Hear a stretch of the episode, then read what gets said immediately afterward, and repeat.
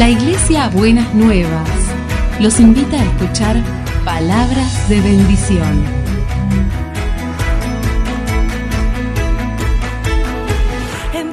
Si desean asistir a nuestras reuniones, los esperamos en Avenida de Lepiane 3925, esquina Subiría, Bajo Flores, Ciudad de Buenos Aires.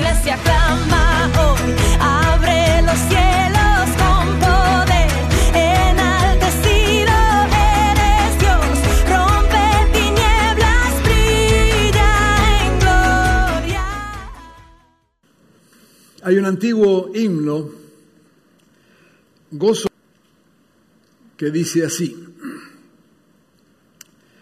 gozo da servir a Cristo en la vida al caminar, de alabanza llena el alma todo el día sin cesar. Y el coro dice, gozo tengo yo en servir a Cristo, gozo que no tiene igual.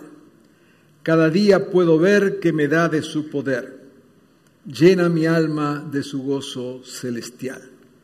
Gozo da servir a Cristo en la dicha o el dolor, llena el alma de armonía y le da santo esplendor. Gozo da servir a Cristo caminando con mi Dios, el Santo Jesucristo que me guía con su voz. Gozo da servir a Cristo, aunque reine oscuridad pues en mi alma yo disfruto de divina claridad. Y el coro dice, gozo tengo yo en servir a Cristo, gozo que no tiene igual. Cada día puedo ver que me da de su poder, llena mi alma de su gozo celestial.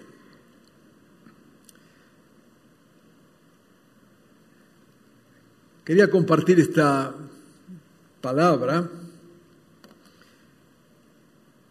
que había preparado para el domingo pasado.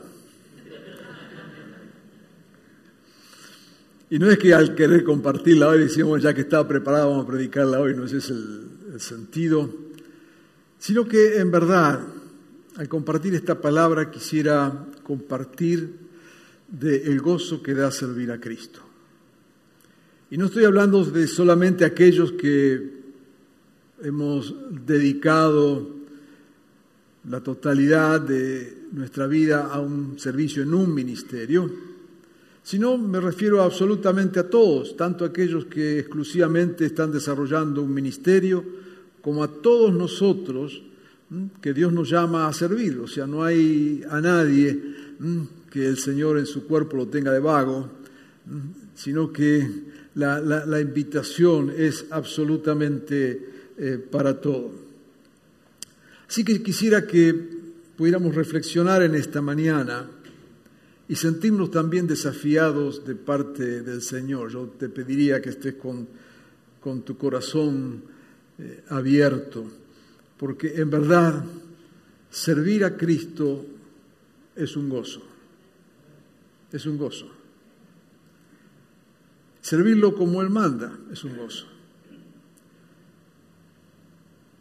Toda historia de servicio tiene una prehistoria y no quiero ser autorreferencial y si menciono elementos de mi vida son solamente como un punto que pueda servirte de ejemplo, nada más, porque en esto estamos todos involucrados.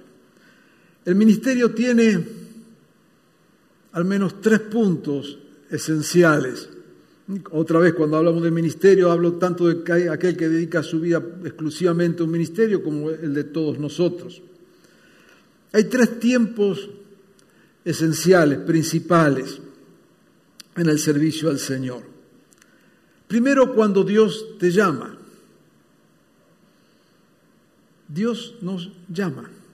El punto de partida siempre es Dios aun cuando podamos creer que, bueno, yo me ofrecí a Dios. No, Dios puso ese ofrecimiento en tu corazón.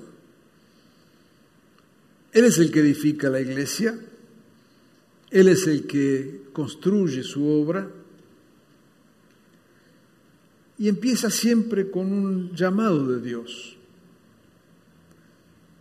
Allí en Mateo 11, 28 al 30, Cuando dice, venid a mí todos ustedes que están cansados y agobiados y yo les daré descanso, carguen con mi yugo y aprendan de mí, que soy apacible y humilde de corazón, y encontrarán descanso para su alma, porque mi yugo es suave y mi carga es liviana.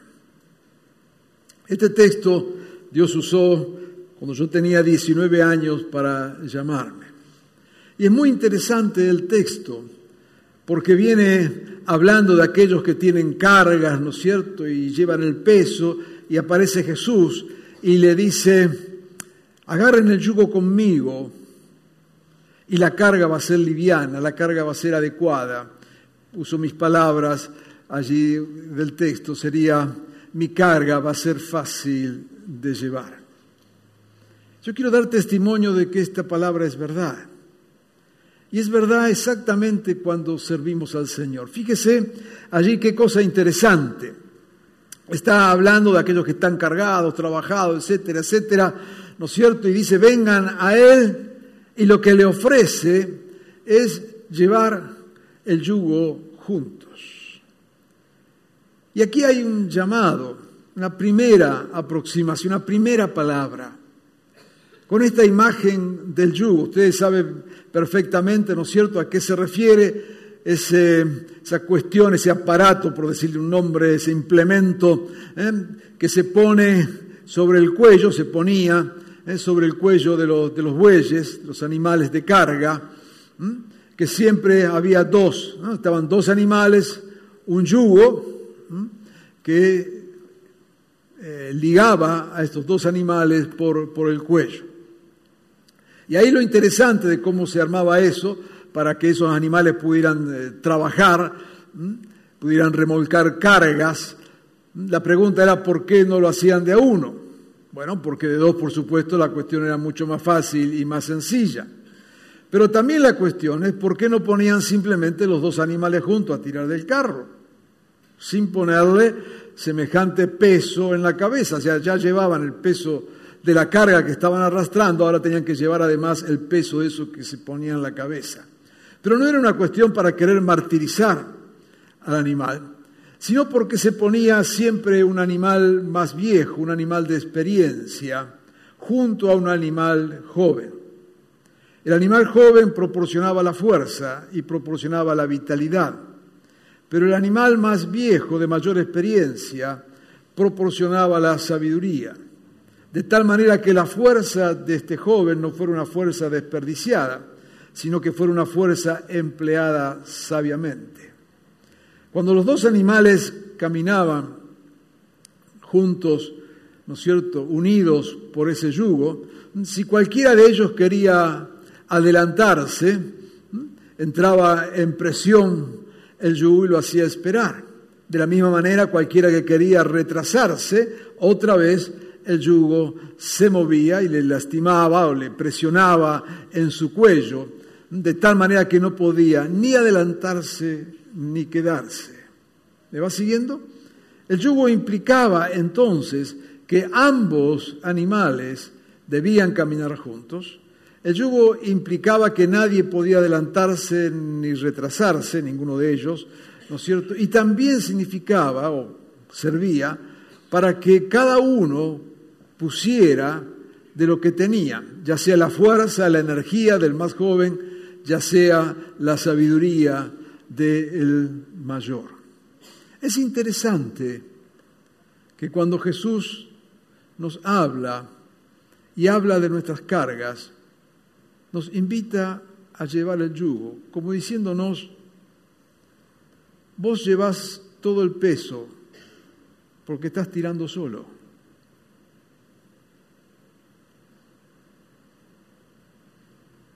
Aprende de mí, dice Jesús. Venga, lleven, lleven el yugo. Es, es interesante esta palabra, porque no es que viene Jesús y le dice, ok, está todo bien, tranquilo, yo me agarro la carga tuya, me la llevo yo y vos seguís haciendo la tuya. Sino que dice, si en verdad querés que la carga sea liviana, metete en un mismo yugo conmigo y vamos a caminar juntos.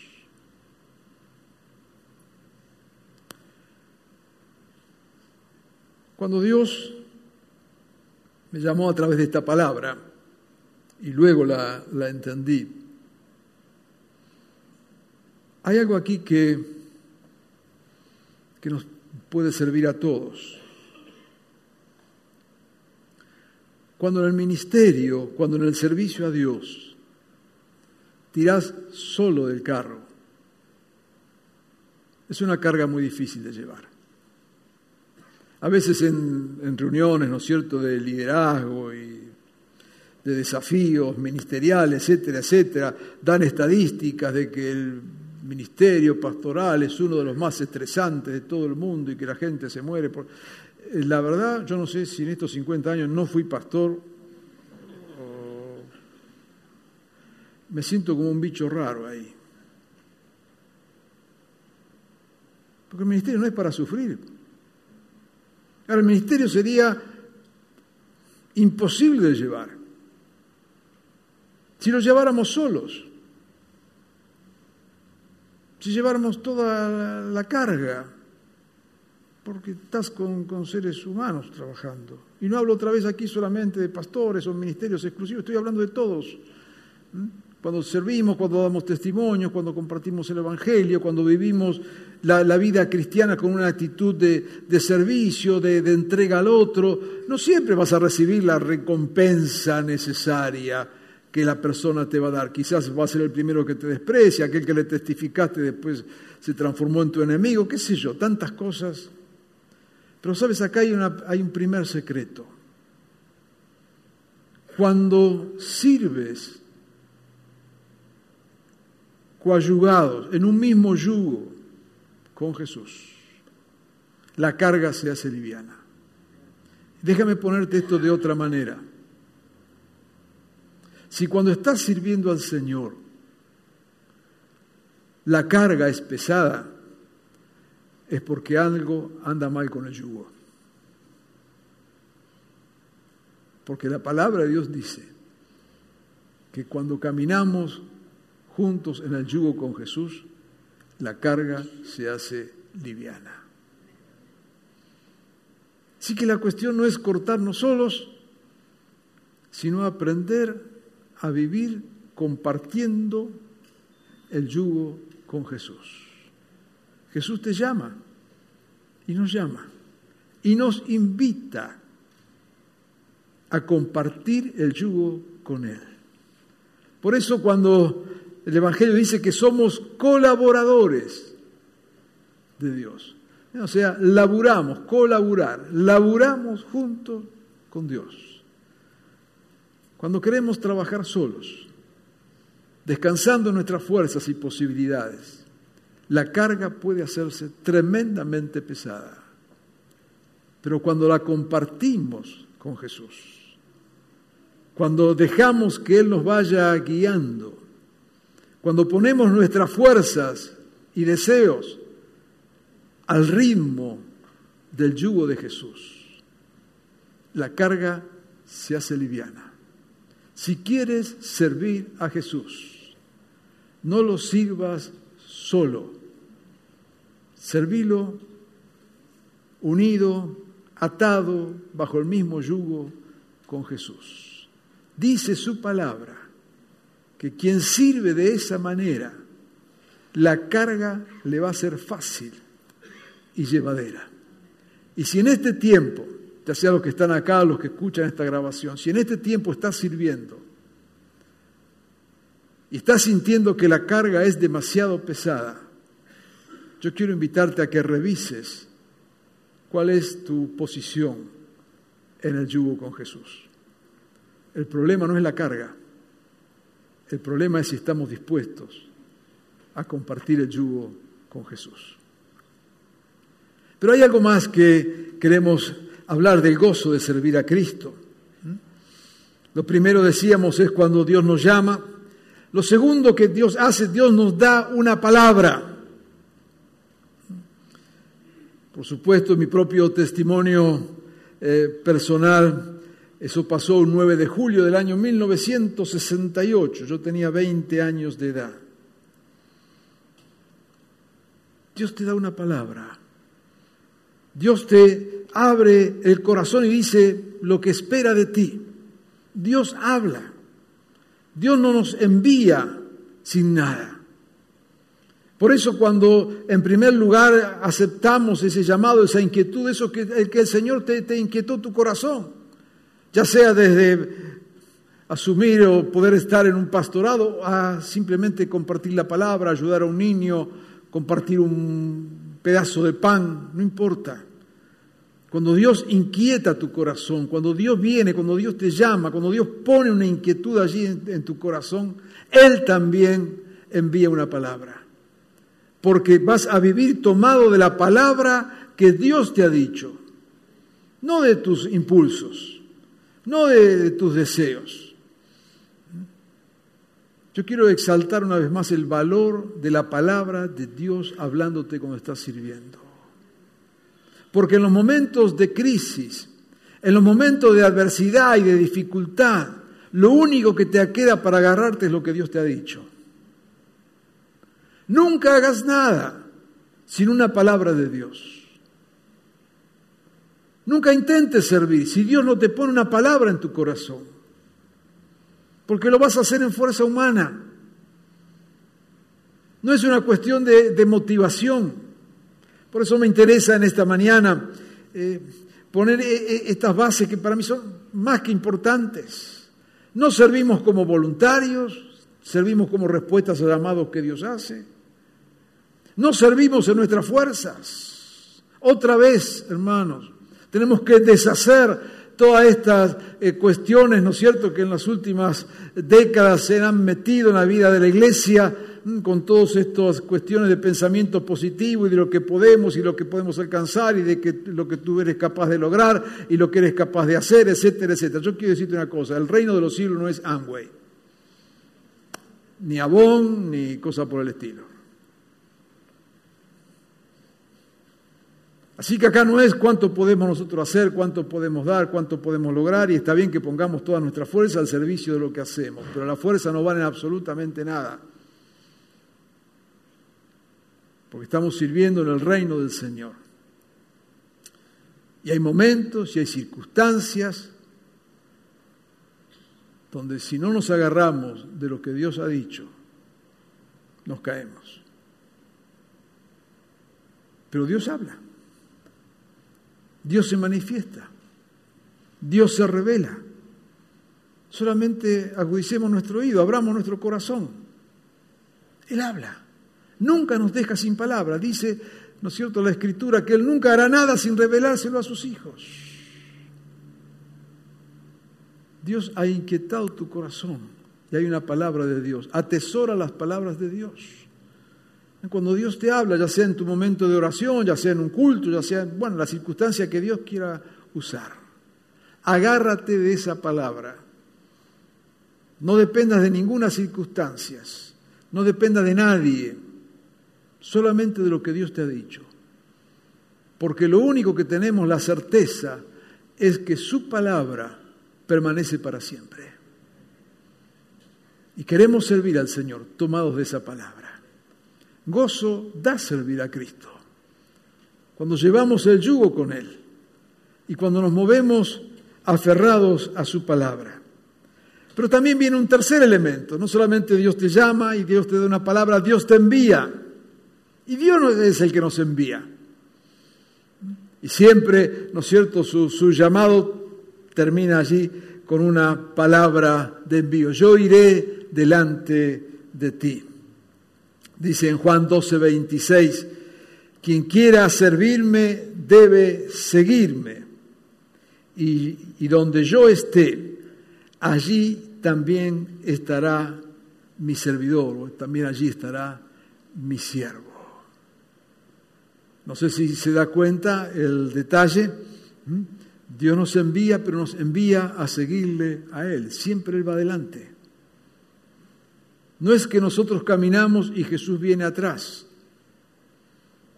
Cuando nosotros nos independizamos de Dios, cuando soltamos el yugo, cuando hacemos la nuestra, cuando servimos a Dios con toda nuestra fuerza, energía y entusiasmo, a Dios lo tenemos atrás siguiéndonos a nosotros. Yo quiero decirte que esa es una mala experiencia. La cosa tiene que ser exactamente al revés. Deja que Jesús vaya adelante y seguí a Jesús. Porque dice que donde Él esté, allí estará su servidor. ¿Me sigues?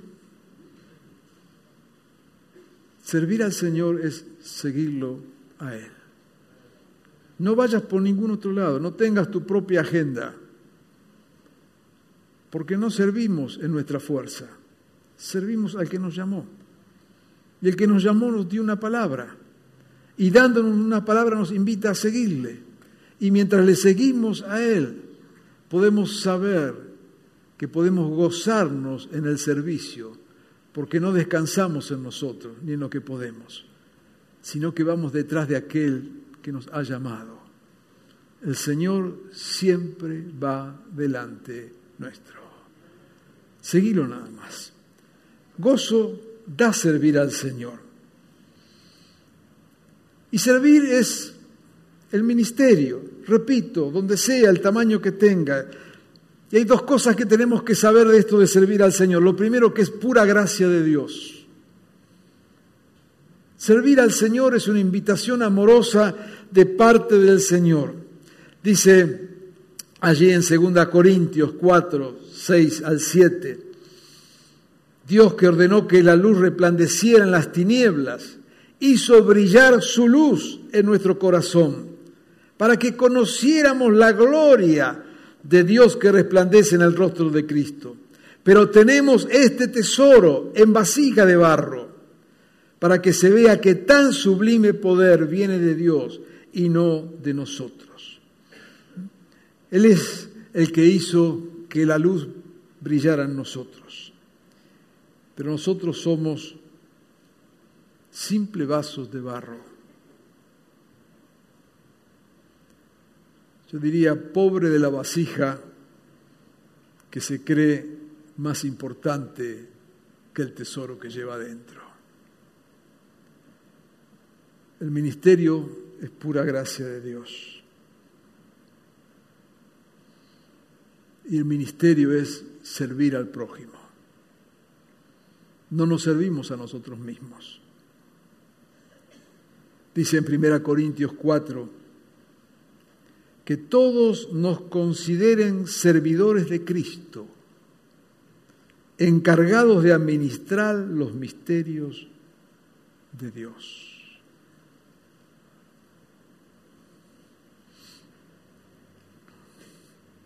Así como decimos, algunos viven el ministerio como una tortura porque no han sabido caminar en el yugo junto con Jesús. Otros intentan hacer del ministerio un espacio de éxito personal.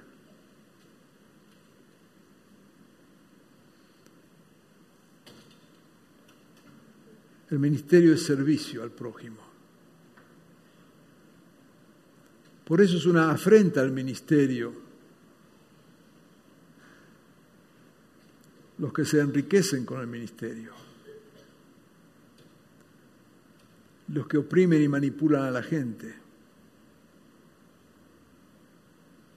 Los que usan el ministerio para alcanzar ambiciones personales. ¿Vio cuántos pastores ahora se dedican a la política? No porque sean políticos. Si hubieran sido políticos, hubieran sido políticos antes. Pura ambición personal. No estoy hablando de un cristiano que se dedica a la política, estoy hablando de los pastores que siendo pastores de repente se le cambió el llamado. De eso estoy hablando. Y quiero ser claro, porque tenemos que ser claros en esto. Porque entonces claro que el ministerio se distorsiona. Pero seguimos a Cristo. El ministerio es gracia de Dios. Yo no creo en un Dios esquizofrénico que hoy me llamó una cosa y a la noche me cambió y me manda para otra cosa.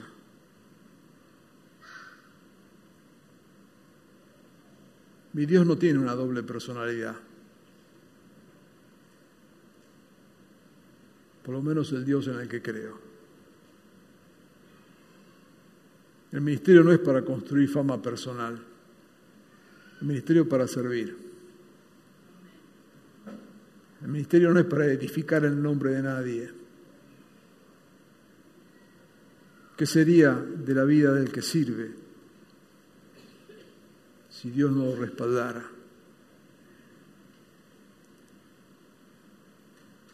Jesús dijo, yo estoy entre vosotros como el que sirve, no como al que le sirve.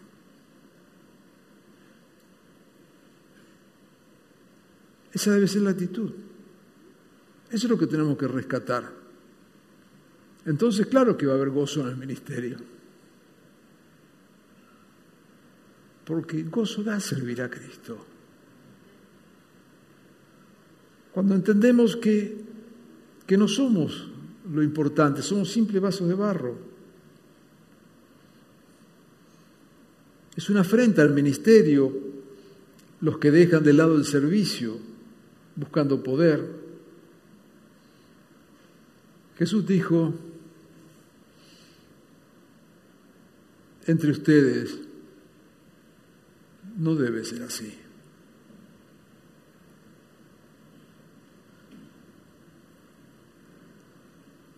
En el ministerio servimos. Y otra vez, esto es para todos. Servimos en respuesta a un llamado, porque Dios nos llamó. Servimos donde Dios nos envíe, porque Él es el que nos envía. Servimos bajo la unción de su Espíritu, porque no lo hacemos con fuerza propia. Servimos para la gloria de Dios, no para nuestra gloria y servimos para la bendición del prójimo, porque no nos servimos a nosotros mismos.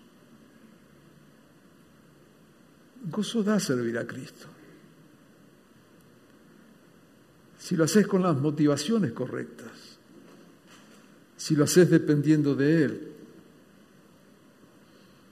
si lo haces tomado de su mano, si lo haces bajo el mismo yugo si lo haces para llevar toda gloria al Señor.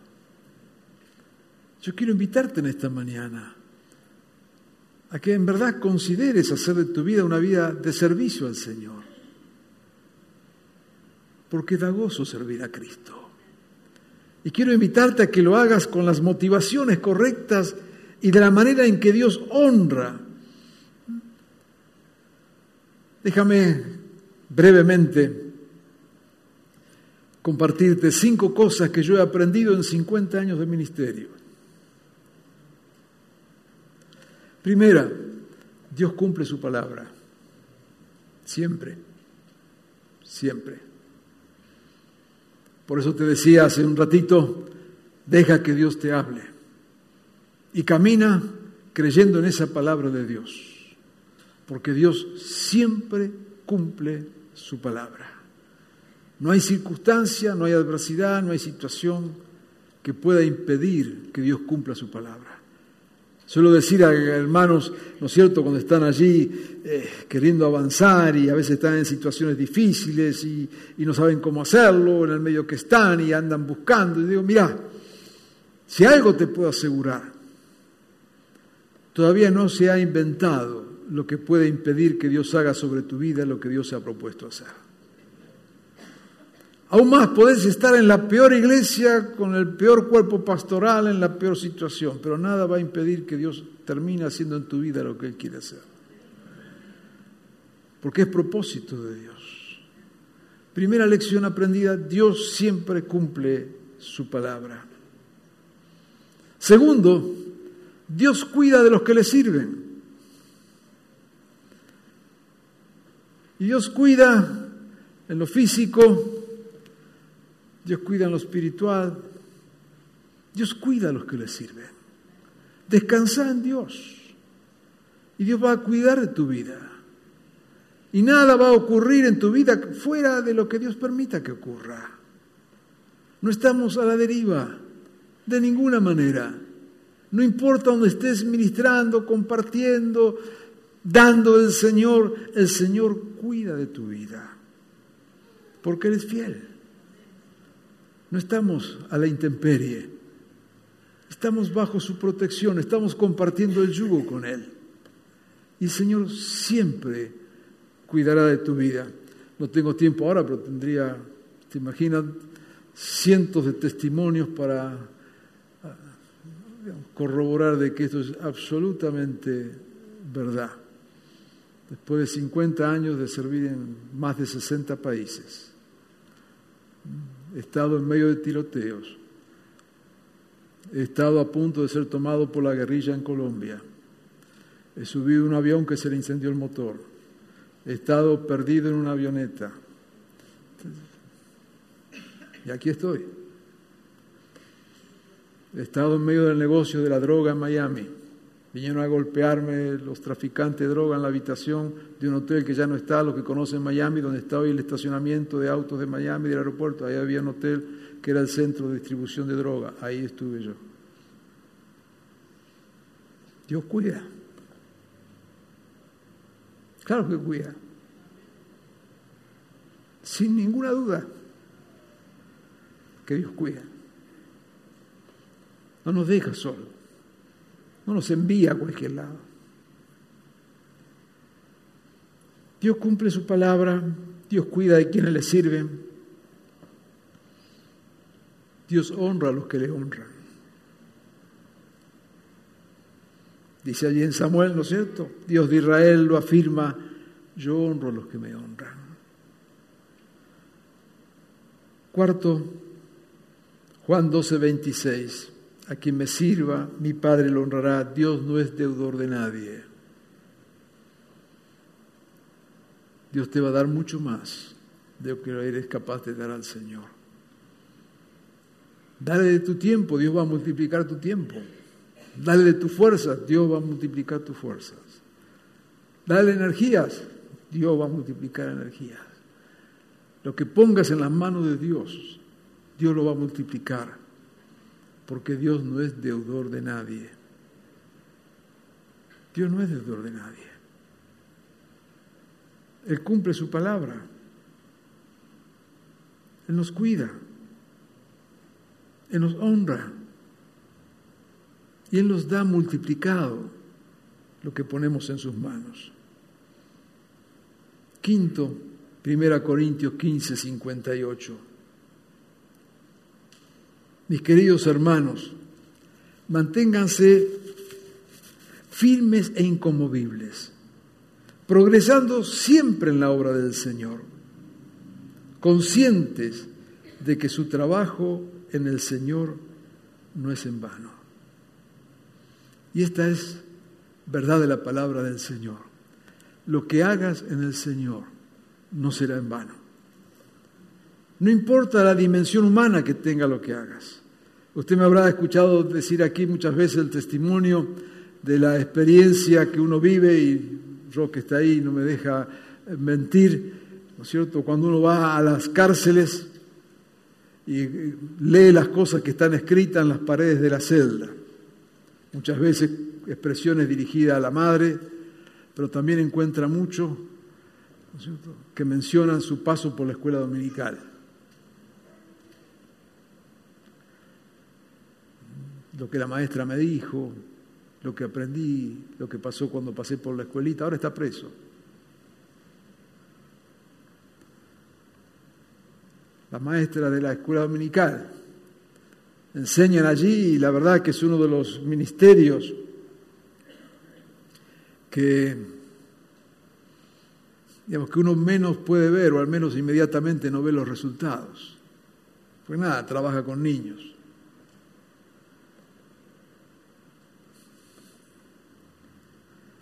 Después pasan 10, 15, 20, 30 años.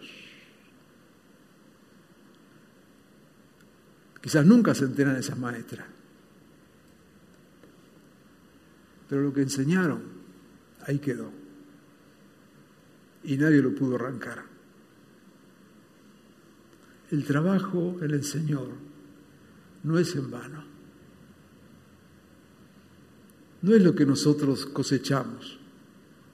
Pablo mismo decía, uno sembró, el otro cosechó. En el reino tenemos, ¿no es cierto?, una dimensión de, eternidad. La cosa ni empieza con nosotros ni termina con nosotros. Por eso sembramos en fe y por eso ministramos en fe, creyendo que el trabajo en el Señor no es en vano. Gozo da servir a Cristo. Y yo quisiera invitarte a que en esta mañana tú puedas considerar esta palabra, la puedas afirmar en tu corazón ya sea si estás sirviendo al Señor en cualquier área. Hacerlo a través de tu profesión, de tu trabajo, de tus ocupaciones, allí donde vives. Pero también quisiera en esta mañana tener una palabra para los más jóvenes. Si Dios te está llamando a un servicio total, integral en el ministerio, tómalo en serio. Tómalo en serio. Quizás Dios en esta mañana, aquí presente o a través de esta grabación, está llamando a alguna vida. No le digas que no al Señor. Ponete bajo su yugo, créele a su palabra y sabe, sabe que lo que Dios te diga él lo va a cumplir. Yo quiero invitarte en esta mañana a que puedas renovar tu compromiso delante del Señor, donde Dios te envíe, en lo que el Señor te ha puesto. Me gusta mucho pensar que, allí donde estamos es nuestra área de misión. ¿eh? En la fábrica donde estás, en el consultorio donde estás, en la universidad, en la feria, en el taller, en el vecindario servimos a Cristo. Y gozo da servir a Cristo. Vamos a orar.